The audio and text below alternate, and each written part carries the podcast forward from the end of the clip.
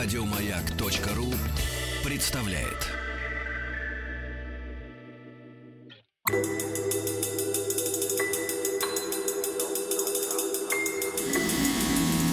Объект 22.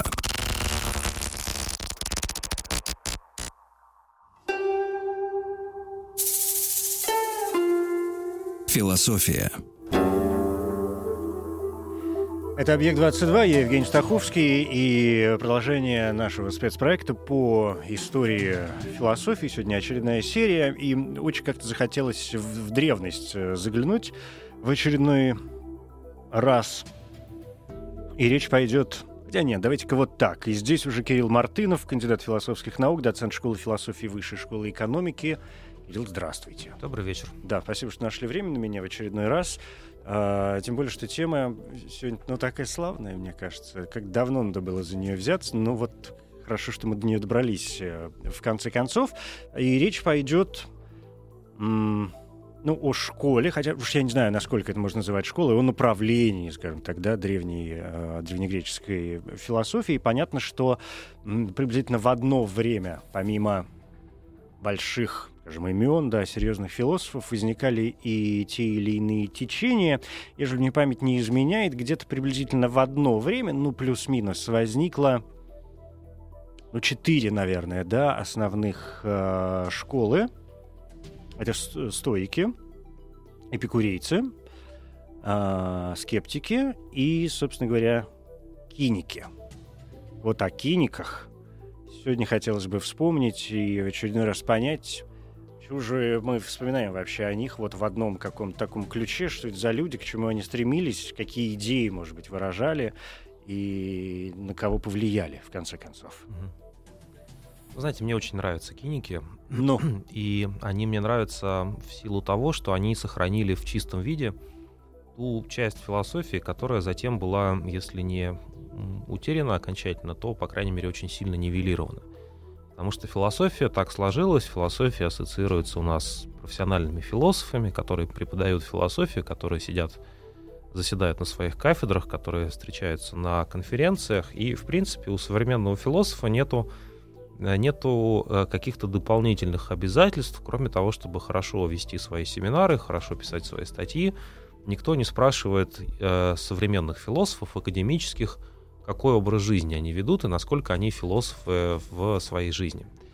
И а, тем не менее, если мы вспомним а, классиков, Сократа, например, в качестве человека, к которому в конечном итоге сводятся все эти линии западной философии, все эти перечисленные школы вами, а, то про него уж точно нельзя сказать, что он а, свою жизнь провел в написании статей. Вот совершенно, совершенно какая-то противоположная жизнь была у Сократа, и мы взяли от Сократа те, те вещи, которые оказались э, пригодными, которые были опосредованы затем Платоном и э, Аристотелем и другими его большими вот этими учениками, главными учениками из поколения в поколение. И так сократическая традиция до ныне живет. Мы по-прежнему иногда используем иронию, мы по-прежнему, по-прежнему задаем, будучи философами, какие-то сократические вопросы. А в целом, вот как, как бы как человек-носитель разума, Сократ с нами и разума, и свободомыслия Сократ с нами остается, и мы его в своей аудитории, на своей кафедре а, пускаем. Но Сократ, как человек, который а, не то чтобы предписывал своим последователям вести определенный образ жизни, а просто вел этот образ жизни, он совершенно из состава современной профессиональной философии совершенно изгнан.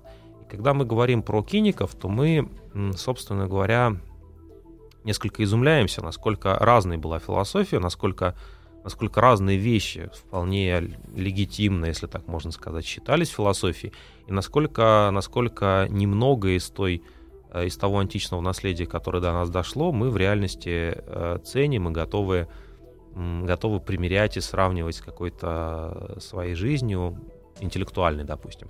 Потому что киники, конечно, я не думаю, что киники были что киники как-то вот э, небольшая группа или, или их нельзя назвать школой, школы их вполне назвать можно. Э, в конечном итоге все абсолютно знают, так же как Сократа знают э, Диогена, который, собственно говоря, был Диогеном Киником или Диогеном Синопским, и был, был, был, э, в честь него названа школа Киник изначально. означает на греческом похожий на собаку. Видимо, это связано как-то с образом жизни Диогена, о чем мы еще поговорим. Вот, киник, э, Диоген Киник — это очень мощная классическая фигура. Это человек, который оттенял собой э, классическую философию, предлагал ей классическую философию времен Платона, поскольку они почти ровесники с Платоном, э, около 10 лет там между ними разница, Платон старше, э, или 15 лет. А, значит, так вот, Диоген, Диоген это человек, мощная фигура, которую нельзя проигнорировать. И киники, киники заявили, что единственный способ достичь мудрости, быть хорошим философом, а следовательно и достичь счастья, потому что с их точки зрения в итоге все, э, все ради этого, это вести определенный образ жизни. Если вы философ, который философствует, но не живет как философ, то вы плохой философ, вы не философ вовсе. И более того, и обратно верно, если вы ведете определенный образ жизни, то вы э, философ по своей природе, и ваши рассуждения скорее, скорее, скорее являются частью этого образа жизни, а не чем-то вне положенным. То есть не происходит вот этого самого важного, может быть, что сейчас в современной культуре есть, когда ты в аудитории философ со своими студентами, а выходя в кафе с коллегами, ты обсуждаешь, ну, я не знаю, ипотеку. Которая с точки зрения киников вообще ничего не стоит. И которая с точки зрения, об этом которая с точки зрения киников, если уж совсем точно говорить, э, ипотека не, не только ничего не стоит, но она еще и мешает вам как бы раскрыться как философ. А, правда, ну, как, собственно, самый известный сюжет, это вот, э, связанный с Диогеном, это его знаменитая бочка. А, правда, и да, и нам нужно будет обязательно по ходу дискуссии пояснить, собственно, как так получилось, что он выбрал своим местом Э, жилище именно бочку, потому что это не шаг, э, связанный с эксцентрикой некоторой, это не, не желание выделиться из толпы, если так можно сказать, хотя вот их оппоненты киников стойки, э, Синек в частности, они прямо говорили, что что вот, собственно говоря, не надо уподобляться киникам, потому что они вот много, много хотят внимания именно, они так хотят прославиться своими такими дикими выходками. Но у самого Диогена были какие-то еще обоснования. И здесь, конечно, вот сложный вопрос. В России в этом смысле киническая философия трудно себе представить. У нас климат не позволяет вот практиковать те вещи, которые практиковал Диоген. Да. Кирилл, ну давайте по порядку. Вы произнесли э, такое, ну, всем известное имя, да, Диоген э, Синопский, не путать с Диогеном Лаэртским, был еще и такой товарищ, который, кстати, описывал деяния да, Диогена а, Синопского. Значительная, раз, часть, да. значительная часть информации о, о киниках, и в частности о Диогене Синопском, мы знаем благодаря позднейшему автору Диогену Лаэртскому, который написал «Жизнь и изречения» знаменитых философов. И вообще по поводу киников, по поводу вот их текстологического наследия, они вообще были небольшие писатели, и большинство их текстов, даже которые они написали, или там беседы с их учениками, которые ученики записывали, эти тексты до нас в полном виде не дошли. Дошло вот, дошла вот соответствующий раздел в э, жизни и изречений знаменитых философов, и дошли отдельные, отдельные фрагменты, которые изданы, в том числе на русском языке, как фрагменты э, ранних киников ранних греческих. есть. Да, понятно. Говоря об э, именах, ну, коль уж вы упомянули уже Диогена, да, Диоген все-таки такой, м, как мне кажется, даже по счету, да, такой второй человек в этом деле, может быть, самый популярный, но второй по порядку, поскольку, говоря о киниках э, вообще, наверное, уместно будет в первую очередь э, вспомнить антисфена, ну, совершенно верно, да. Есть даже, в общем, если мы как, как историки философии подходим к этому, к этому, к этой проблеме, то есть, в общем, очевидный очевидный такой крен, то есть, скажем, антисфен гораздо больше известен как теоретик кинизма, в то время как Диоген больше всего прославился именно как практик кинизма, и получается, что в самом этом заходе про то, что философия — это только дело жизни или там образ жизни, здесь уже сразу есть некоторые ну, интерпретации. Да. А, но их всех объединяет некоторые, некоторая общая, общая установка. Философия со времен Сократа — ну, антисфен же ученик Сократа. Да, совершенно из, верно. Да. Именно поэтому мы считаем, что считаем, что киники это тоже сократическая школа. Это вот, ну, по большому счету, это одна, одно из, одна из интерпретаций Сократа. Это вот кинизм, одна из интерпретаций того, что учил Сократ, одни, одни из э, наследников его, его учения, его, его мышления. А, значит, они, как, как и другие сократические школы, киники э, сделали вывод из жизни и речей Сократа в том духе, что главная часть философии — это этика, А, причем под этикой они понимали правильный образ жизни, который, с одной стороны, соответствует человеческой природе, ну, предположительно, разумной человеческой природе, а с другой стороны, ведет человека к счастью. В этом смысле и эпикурейцы, и э, стойки в этом смысле говорили то же самое. Что единственная вещь, ради чего философия существует в конечном итоге, это чтобы разумный человек достиг гармонии с самим собой, со своей жизни и жил э, жизнь, прожил жизнь достойную философа, прожил счастливую жизнь. Поиск добродетеля? Поиск добродетели, но все же, вот понимаете, когда мы на русском языке говорим о добродетели, то мы Вообще очень, черт знает, что мы вкладываем что-то, в это да, понятие, что-то да. очень абстрактное. Я, я предполагаю, что вполне можно говорить добродетели через запятую счастье и можно просто сказать, что вот люди искали счастье, но киники, как и другие сократические школы, поняли, что счастье, скажем, не может состоять в погоне за славой, предположим, угу. или, или просто в богатстве. Ну вот смотрите, здесь же есть очень важный момент, да, возвращаясь, например, к антисфену, почему он представляется достаточно важной фигурой и заслуживает нашего сегодняшнего внимания, пусть даже как теоретик, который некоторые авторы ведь, э, говоря о нем, поясняют, что, да, антисфен, ученик Сократа, и что он такого даже приличного вроде как происхождения, и вращался в кругах каких-то аристократических всю жизнь, и на старости лет, уже практически, не знаю, что сойдя с ума или э, устав от э, балов и перов, скажем, образно, да, он э, решил отказаться от всего этого дела и пошел, значит, единение с природой, отказ от частной собственности, браки нам не нужны, религия — это все тоже в баню, надо быть поближе к людям, к простым, там, к рабочим, значит, ходить в каких-то халатах и, и не стремиться ни к каким, э, ни, ни к какой роскоши. То есть, по сути, первая ассоциация, которая с ним возникает, наверное, не мной, естественно, придуманная, да, и, мне кажется, совершенно справедливой, но какой-то Лев Толстой. Э, вполне возможно. Я даже думаю, что некоторые, некоторые интеллектуальные ходы, хотя у Толстого это все было еще христианством и его там прочтением буддизма опосредованно, здесь у нас, естественно, это не могло быть по историческим причинам, но какие-то ходы, мне кажется, здесь повторяются. Ну, давайте я вот, мне кажется, главное понятие, которое есть у, у киников, это понятие автаркии. Угу. А автаркия в переводе с греческого этот термин вот употребляется в экономической науке, там он означает а, самодостаточность экономического государства. Меркантилисты об этом писали в XVIII веке. Но у а, киников автаркия понимает, понимается как некая радикальная форма независимости человека.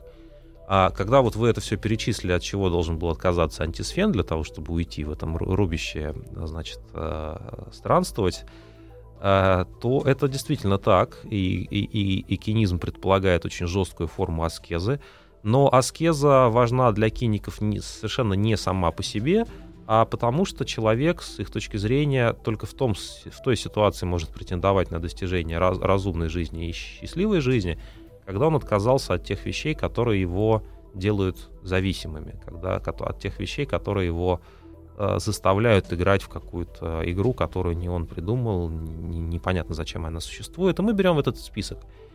Почему Диоген жил в бочке? Потому что, потому что если бы он жил бы, имел бы собственность, имел бы недвижимость и жил бы в городе, как добропорядочный гражданин, то это делало бы его заложником его собственной недвижимости, собственности, статуса гражданина и э, этой городской стены, которая, в которой он должен был нести свои гражданские повинности. Он мог бы, он в принципе и не отказывался, конечно, от гражданского состояния, но он отказался от собственности, поэтому нашел свое, свое жилище вот в этом, в этом сосуде, да, который мы бочкой называем. А, а, значит, почему, почему киники, дальше киники продолжают эту историю, они говорят, почему киник должен быть один, хотя здесь есть очень любопытное исключение из этого правила. Киник должен быть один, потому что обычная семья тоже делает тебя несвободным. Ты, у тебя есть какие-то обязательства перед супругой, и тебе они мешают, мешают быть разумным человеком. И дальше возникает довольно обширный список тех вещей, которые мешают человеку быть самодостаточным. Сюда относится а, традиционная религия какая-то, которая в этом обществе существует. Сюда относится политика, как понятая как статус греческого гражданина, сюда относится богатство, сюда относятся предрассудки, конечно же. Э, и, и как бы задача, задача кинического, кинической аскезы — это найти самого себя, обрести разум и счастье, отказавшись от тех вещей, которые, которые нас, э, которые препятствуют тому, чтобы мы э, жили разумной жизнью. Отказаться от докса, например, да, вот от этого очень важного понятия для греческой философии в целом, от, от, от понятия такого обывательского мнения. Вот, и э, киники в этом смысле, конечно, достаточно радикальное такое течение, безусловно, потому что потому что, ну, пойти на такого рода жертвы для достижения некого философского, философского понятого счастья, это, конечно, достаточно такой серьезный, серьезный ход. Но дальше мы видим, как, например, киники демонстрировали свою философию, что значит пофилософствовать в киническом смысле слова.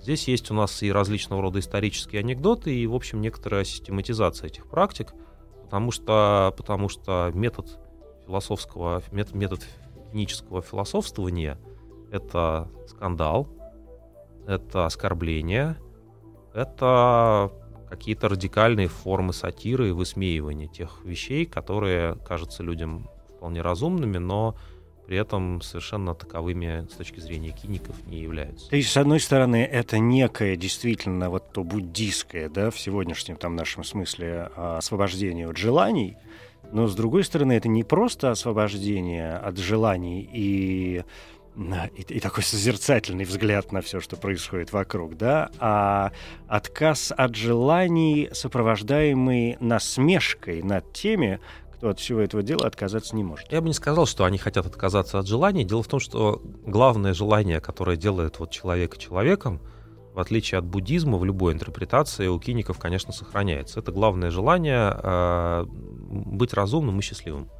Это абсолютно, то есть быть философом, если так, быть мудрецом. Это вот скорее такая стоическая тема о том, что все люди делятся на две категории, э, философы и безумцы философы живут в соответствии с разумом, безумцы не знают, как это делать, и, соответственно, разумом не обладают. И философия не, не, не терпит суеты тогда уже. Ну, верно, да. Так вот, значит, э, желание быть философом и развлечение этих людей на тех, кто вообще людей на тех, кто живет как философ, и тех, кто живет глубоко ошибочно и неразумно, это желание, которое для киников сохраняется, и они абсолютно в этом смысле не похожи на э, буддийских монахов или там на каких-то а, отшельников, которые просто от, отказываются от всего мира и на этом ставят точку.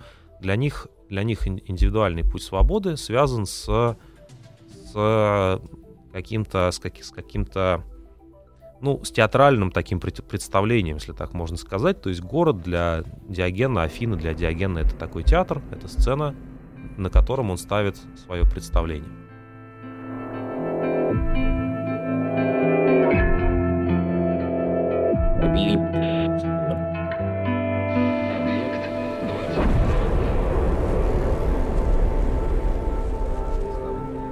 Объект 22.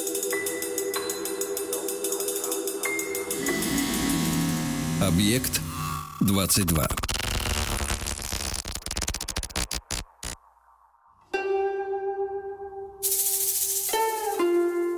Философия. Кирилл Мартынов, кандидат философских наук. Говорим сегодня о киниках, древней э, школе. Это что у нас где-то как раз, да? Это где-то четвертый век до нашей эры, если по времени э, разбираться. Диоген, да, как да, ровесник да. Платона, жил в четвертом веке. Mm-hmm, да. да, одна из сократических э, школ. Вначале мы сказали, что их было, в общем, как-то четыре таких основных во всяком э, случае. Я э, понял, знаете, что во время вот этого нашего перерыва небольшого, что э, когда я сказал, что ареста... Эм, э, антисфен, мне кажется, крайне важным э, персонажем в этом смысле, и, в общем, наверное, стоит о нем помнить, но понял, что я совершенно не сказал, почему он, мне кажется, крайне важным э, персонажем, потому что он являет ведь собой совершенно четкую вот эту линию, совершенно четкий переход от одного к другому, да, то есть от Сократа большой, мощной, да, серьезной фигуре, фигуры, к э, Диогену, в общем, тоже большой, достаточно мощной, во всяком случае, популярной э, фигуры. Отход от одной системы там жизненных каких-то ценностей, да, и манеры поведения, переход такой плавный к другой системе этих самых ценностей, которую, конечно, у Диогена мы получили во всей красе. Ну да, значит, там, собственно говоря, у антисфена есть знаменитая критика платонизма, э, и, конечно, э, скиники не верили в то, что есть какие-то, какой-то мир идей умопостигаемый. Они в этом смысле были, они рассуждали, как, может быть, даже такие современные философы, предполагая, что есть э, единичные вещи, в случае с человеком есть единичный человек, никто не может тебе самому объяснить, в чем твое благо состоит, в чем твоя свобода состоит. Ты можешь это только собственным, на собственной шкуре, если так можно выразиться, познать.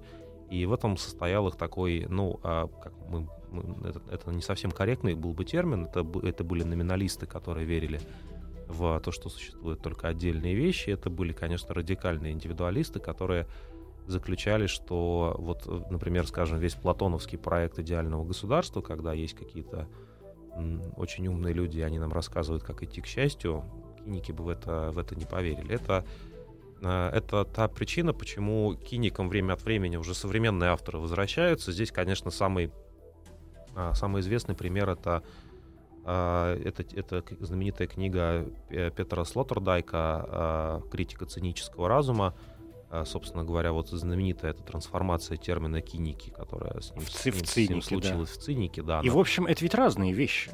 С точки, вот, ну, с точки зрения нашего сегодняшнего вот, восприятия вот, с точки зрения циник. Слоттердайка, да, и здесь с ним можно согласиться, как раз э, кинизм античный был э, практикой противопоставленной современному современному цинизму, цинизму, которое существовало, ну, как Слоттердайк пишет, в буржуазном обществе в 20 веке, Потому что в современном мире, да, цинизм — это, это не, некая, некая такая готовность соглашаться, принимать правила игры и э, понимать, что, например, скажем, если, ну, если ты сталкиваешься с каким-то, может быть, не очень красивым красивой историей, но на этом можно немножко заработать. Ну, мы все понимаем, нам всем надо, надо как-то жить, все должны вертеться, вот. И циник сказал, что, ну, а кто бы отказался в моем, на моем случае? Это такая мораль, как Слоттердайк пишет, цинизм стал моралью э, среднего класса, того самого среднего класса, который вот воспет, воспет социологами в качестве ну, надежды мира.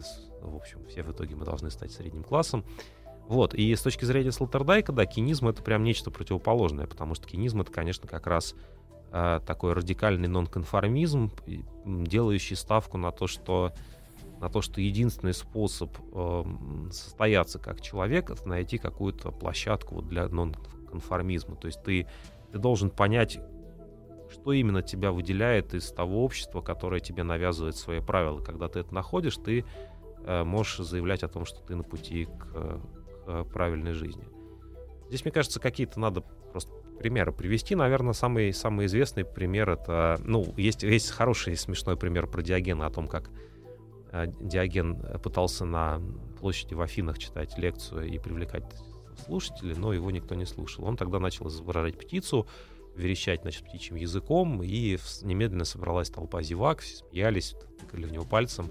И для, для Диогена это была вот эм, э, история про то, что, ну, ребята, вот, а, а, дорогие афиняне, вот ваш разум э, вы способны только этого, да. Да, то есть единственное, что, что, на, что вы, на что вы готовы воспринимать, да, это вот этот птичий, птичий щебет. Сюда же известна его история такая совершенно хамская с э, его поиском человека с фонарем, что он ходил среди людей, держа фонарь днем. Днем. Да, и, и говорил, что никак не может встретить хотя бы одного человека. Сюда же его знаменитая история про то, как его э, пригласили в какой-то богатый дом, а он, видимо, с удовольствием принимал такие под такого рода приглашения. Тоже известная фраза о том, что какое вино вам больше всего нравится, Диоген, он говорит, чужое. А, вот. И в, в этом доме ему, ему хозяин сказал, что вот ни в коем случае нельзя сорить, плевать на пол, потому что здесь очень чисто и роскошно. И тогда Диоген тоже хамски совершенно плюнул этому хозяину в лицо, тот оскорбился, он сказал, ну прости, я просто не на... здесь, здесь так чисто, что я просто выбрал самое грязное место, и мне пришлось, ты сам меня вынудил к, это, к этому сделать. Вот, ну и, и, и, наконец, вот эта вот самая, наверное, знаменитая история про Александра и Диогена, я думаю, все ее знают. Э, про то, что э, Александр Македонский, став, став владыкой цивилизованного мира, узнал, что существует вот такая звезда местная Диоген, и ждал какое-то время, пока Диоген явится к нему во дворец заявить о своем почтении. Но Диоген не являлся во дворец, дожидался, может быть, приглашения специального, чтобы вот тоже как-то себя вести, да, и в результате Диоген э, явился, в смысле Александр явился сам, и я, можно себе представить вот эту кавалькаду, когда, значит, там украшенные перьями и какими-то там драгоценными камнями в этих доспехах, значит, со свитой э, Александр приезжает к берегу моря, где там в этой своей в этом своем сосуде из-под вина сидит э, Диоген, да, и, значит, между ними такая дискуссия-перебранка, которая заканчивается что, значит, тем, что Александр принимает красивую позу и говорит, говорит проси меня всего, что хочешь, я Александр владе, владыка всего мира. А Диоген... Что захочешь, то тебе и дам. Да, да, Диоген говорит, слушай, не мог бы ты не загораживать мне солнце, значит, дорогой Александр, владыка всего мира, там, ну и так далее. Вот. Это, это, это история про то, как и там несколько, наверное, больше десятка историй, вот связанных с Диогеном. Еще тоже вот знаменитая история, это, это, это когда Платон пытался Платон пытался при помощи разума постичь человеческую природу, ему нужно было какое-то рабочее понятие. Он сказал, что вот э, что человек это двуногое без перьев, и Диоген продемонстрировал э, значит, такой перформативный аргумент действием, ощипал какого-то, какого-то несчастного петуха и заставил его бегать вокруг Платона, и сказал, что вот Платон твой человек. То есть это, это еще раз вот повторю, это как бы э, когда, когда скандал, оскорбление и вот какое-то выворачивание наизнанку социальных правил становится сознательным методом методом э, философии, методом демонстрации того, что то, что вы считаете за истину, на самом деле возможно, смехотворно, нелепо или, по крайней мере, ничем не обосновано. Здесь есть два, э, ну не то чтобы замечания, а такие два в скобочках э, дополнения я позволю себе со своей стороны. То есть э, первое из них, наверное, заключается в том, что вот это ну, первое очень простое, когда мы говорили о различии, скажем, киников, да, слово, которое трансформировалось потом в нашем современном языке в слово циник, и, в общем, некоторые полагают, что это очень разное, не имеют значения, вспоминая даже вот эти истории, о которых вы сейчас рассказали, да, такого полуанекдотического действительно mm-hmm. характера, можно ведь прийти к выводу, что а, а почему поменялось значение? Ничего не поменялось. Ведь э, цинизм мы действительно воспринимаем как некоторое такое неследование и противоречие общепринятым нормам, какой-то морали, вынесением за скобки я не знаю, там, жалости, сочувствия, каких-то других эмоциональных проявлений, которые мешают, может быть, человеку решение, решению задачи. Почему чаще всего в обиходе мы все время говорим, что, например, ну, врачи циники, да, это классическая фраза, потому что мы понимаем, что если врач будет сочувствовать каждому первому своему пациенту, он забудет, что значит работать и сойдет с ума. Ему нужно просто работать и привести человека в нормальное состояние. То есть в этом смысле циники-то, в общем, Э, современные понятия, ну, как бы и не слишком отличается от, э, от киников. Вы знаете, вот э, по поводу доброты, жалости и прочих возвышенных чувств, одно из, одна из причин, почему киники так назывались, и, в общем, с гордостью носили свое это имя, одна из причин заключается в том, что они признавали, что они похожи на собак, в том смысле, что собака э, как бы ласкается к друзьям, и облаивает э, каких-то неприятных незнакомцев. Вот с точки зрения киников, те люди, которые пытаются быть философами, ведут, стремятся к разумной жизни, это их друзья, и к ним надо, безусловно, ласкаться, им помогать, значит, и, и, демонстрировать к ним альтруистические какие-то вот порывы. А, соответственно, те люди, которые не хотят быть философами, сохраняют свою обывательскую жизнь и не хотят об этом задумываться, их, их как раз нужно облаив, облаивать, и им нужно вот хамить, потому что и в каком-то смысле слова, ну, с, тоже с благой целью, в том смысле, что если обыватель видит тебя философа, то, возможно, он начинает задумываться, а в чем ваше различие и какой образ жизни ведет он сам. Если все люди ведут одинаковый образ жизни, то тогда этого различия нету.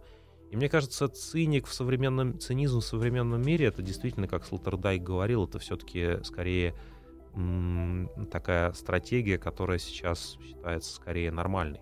То есть хорошо на, на, на людях и в официальных речах мы говорим правильные вещи, но, но вот такой модус операнди наш, способ нашего существования, он предполагает некоторый, некоторый цинизм. И и в этом смысле цинично, ну, например, скажем, я не знаю, иметь, имея определенные те или иные политические взгляды, и если вам предложили, предположим, вы работаете журналистом, и вот вы вам предложили перейти как бы в стан противников ваших и дать вам зарплату в два раза больше. Вот это как бы с точки зрения цинизма это совершенно резонный поступок, потому что политические взгляды меняются, партии распадаются, а кушать хочется уже прямо сейчас.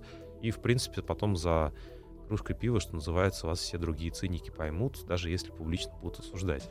Вот, а в, в этом смысле, в этом смысле... То есть, ну, подождите, но это же, то, то есть это вы хотите сказать, что цинизм — это в том числе и вот такое двуличие, продажность, а, а, ну, это как бы цинизм, это просто... Предательство это просто, по отношению, не знаю, там, к своим убеждениям ну, и так далее. Нет, ну, просто понимаете, как бы это, это тезис о том, что в конечном итоге все имеет свою цену просто, и, и просто дайте хорошие, хорошую цену, и мы договоримся, что называется. Это циничное отношение к жизни, к своей профессии, к своим убеждениям в том числе. Потому что, мне кажется, циник не, не должен выносить собственные убеждения за скобки, будучи циником. А, и с киниками вот э, ситуация какая-то противоположная. Они, они атаковали общественное устроя, устои, они опублик... А, атаковали начальство, они делали вещи, за которых их там могли в головке не погладить. Вот моя, мои любимые, конечно, персонажи — это э, киническая пара, вообще очень, очень редкий феномен в истории философии, когда вот была пара кротет и гепархия — и они считались в школе и в отношении друг друга, они считались вот как бы не, не, не муж и его жена, а именно вот как бы два философа, которые стали, так получилось, они муж и жена. Вот. И в каком-то смысле слова вот это вот освобождение гепархии, оно произошло тоже при помощи оскорбления, при помощи, когда они, в общем, прилюдно занимались э, сексом на улице, улицах Афин. Это была демонстрация того, что, что как бы в отношении мужчина-то ладно, но в отношении женщины тоже не действуют вот эти вот общественные правила о том, что женщина должна быть благочестива в этом в смысле в смысле вот этого общественного такой общественной нормы. Она в первую очередь разумное существо, в первую очередь философ, поэтому она может, э, если в, в рамках этой школы такого рода аргументация принята, она может это использовать для того, чтобы стать равным остальным философам.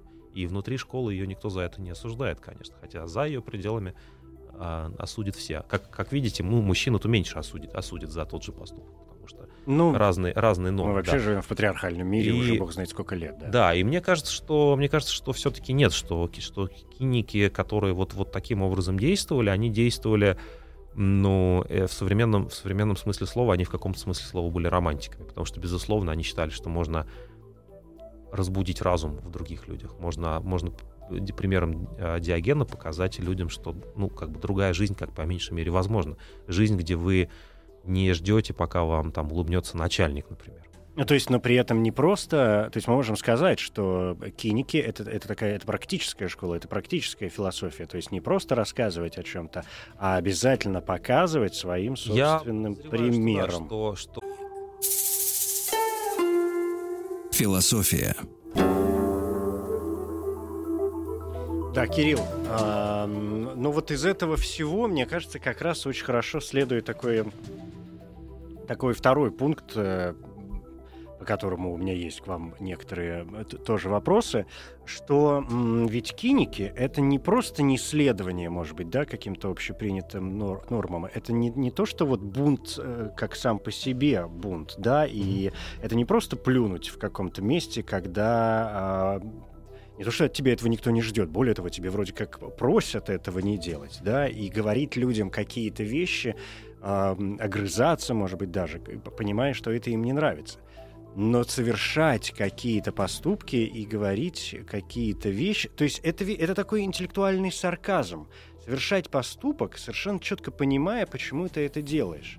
То есть это не бунт ради бунта, получается. Нет, конечно, это... это... И не э, бунт как невоспитанность, как бескультурие, как, как просто потому, что ты непонятно почему против. Ну да, историки школы говорили о том, что к киникам пытались примыкать разные странные люди, которые воспринимали просто вот их образ жизни за чистую монету, иначе начинали его копировать, не особенно задумываясь или просто копировали, потому что у них такой был вот образ жизни. А, для, для киников, конечно, это, было, это была форма самопознания, само саморазвития и в каком-то смысле слова форма педагогики э, уже для других людей, которые, которые, которым как бы можно открыть глаза на... Ну, это, это при, при помощи какого-то скандала, при помощи переворачивания привычных вещей вы демонстрируете, что вот этот вот обычный обывательский порядок, э, порядок э, событий, он на самом деле может быть другим. И тем самым вы, вы, вы провоцируете людей на то, чтобы о чем-то задуматься. Некоторые современные художники также поступают. А если говорить о о таком интеллектуальном следе кинизма в последующей эпохе, то, конечно, киническая аскеза, она э, стала одним из э, основных источников для христианской аскезы, именно той аскезы, которая связана с таким радикальным интеллектуализмом. То есть, когда люди не просто ведут э, нищенскую, нищенские форму существования, странствующие вот монахи, там, отшельники и так далее, но при этом еще и подводят под это некоторое теоретическое обоснование. В православии это, соответственно, традиция юродивых. А в, в, истории, в истории более широком интеллектуальном смысле слова киники были, как и стоики, они были в значительной степени такой школой полузабытой, но при этом то, то здесь, то там вот сам, сам этот Э, сама эта структура аргументации о том, что вы бунтуете, не соглашаетесь и демонстрируете своей жизнью, и только после этого становитесь философом, она появлялась то здесь, то там. У Ницше она могла появиться, у Шопенгауэра, у других мыслителей. Вот э, из 20 э, века очень любопытный очень любопытное исследование кинизма начинал проводить перед своей смертью Мишель Фуко, французский философ, который, в частности, обратил внимание на понятие парезии — Парезия — это речь, это истина перед лицом тирана. То есть это, это как бы форма, форма, такая риторическая форма, когда человек говорит правду вне зависимости от того, и осознанно понимая, что он сейчас чем-то рискует, там, потерять имущество, свободу, жизнь, э, репутацию и так далее, но он все равно это говорит, и все, все присутствующие понимают, что он делает это именно намеренно, то есть это не, не, не, не по глупости происходит, а это именно да, и вот в, в, этой, в этой социальной обстановке есть какое-то общество, которое живет по каким-то правилам, ты нарушаешь эти правила, и ты говоришь в лицо этому обществу о том, что, а, о том, что ты это делаешь, ты, ты, ты что-то вот какой-то устраиваешь такой перформанс, и в результате общество и ты сам что-то узнаешь, узнает о самом, о, об этом обществе, а ты становишься свободным после этого. Вот, вот эта вот социальная структура — это то, почему Почему очень трудно назвать киников, опять же, похожими на буддистов. Потому что, конечно, они, они в каком-то смысле слова, они переполнены желаниями. Они переполнены желанием, желанием, стремлением к этому разуму.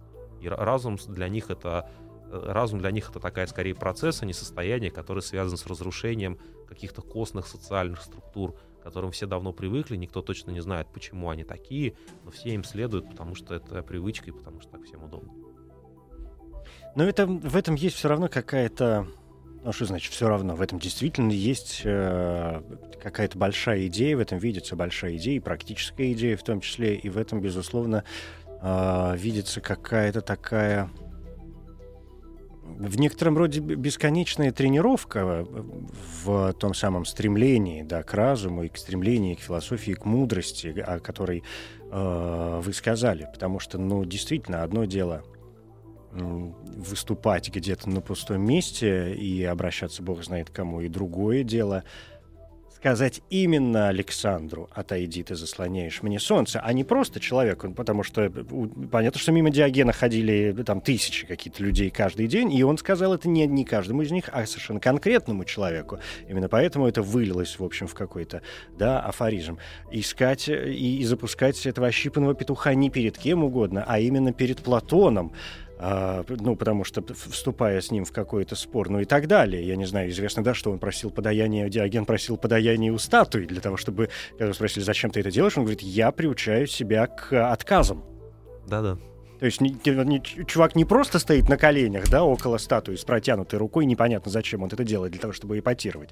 Ну, вроде как публику. Понятно, что мы сегодня бы сказали, что в этом есть элемент, конечно, эпатажа и, и достаточно серьезный. Но он знает, что ему ответить на вопрос, причем совершенно не бессмысленное. В этом, в этом ключе... В этом ключе... Ох, поболтать бы с ним. Понятно, что мало приятных вещей он бы нам сказал, но такие встречи наверняка запомнились ну, Я думаю, это бы было бы жизнь. интересным эмоциональным да, опытом, да. да, по меньшей мере. То есть, возможно, действительно он эту свою функцию заставить человека задуматься о том образе, о, о том, той жизни, которую он ведет, он бы вполне возможно бы выполнил. Это ведь по сути история о том, кто ты и почему ты позволяешь себе то, что ты делаешь. Ну, то есть на каком основании ты сам о себе возомнил то-то и то-то. Ну, то есть кто дал тебе право мыслить себя так или а не иначе. где ты человек и сам по себе, и где ты человек в рамках и в, в, в кругу той общности, в которой ты существуешь. Ну да, еще если вот эту, эту историю завершать, то, конечно, есть еще такая интерпретация кинизма, которая предполагает, что это вот самая такая, если можно сказать, простая, естественная и даже легкая философия, которая просто предполагает, что если ты можешь от чего-то отказаться и, и при этом прекрасно жить разумным и счастливым человеком, то ты просто должен немедленно тот же момент времени это отказаться от этого, бросить это и больше никогда к этому не возвращаться. И все и, сделать, да. И путь легок Диогена. И путь легок. Ну, кстати, да, и напоследок, э, спасибо большое. Ну, кстати, возвращаясь к Диогену и к бочке, э, Гилберт Морей уверяет, что бочка-то это ошибка, да, что на самом деле Диоген жил в огромном кувшине, Кувшин, да. а не просто кувшине, а именно в кувшине, который употреблялся э, при погребениях в первобытные времена. Спасибо большое, Кирилл Кирилл Мартынов, кандидат философских наук, э, доцент школы философии Высшей школы экономики, говорили о киниках. Спасибо.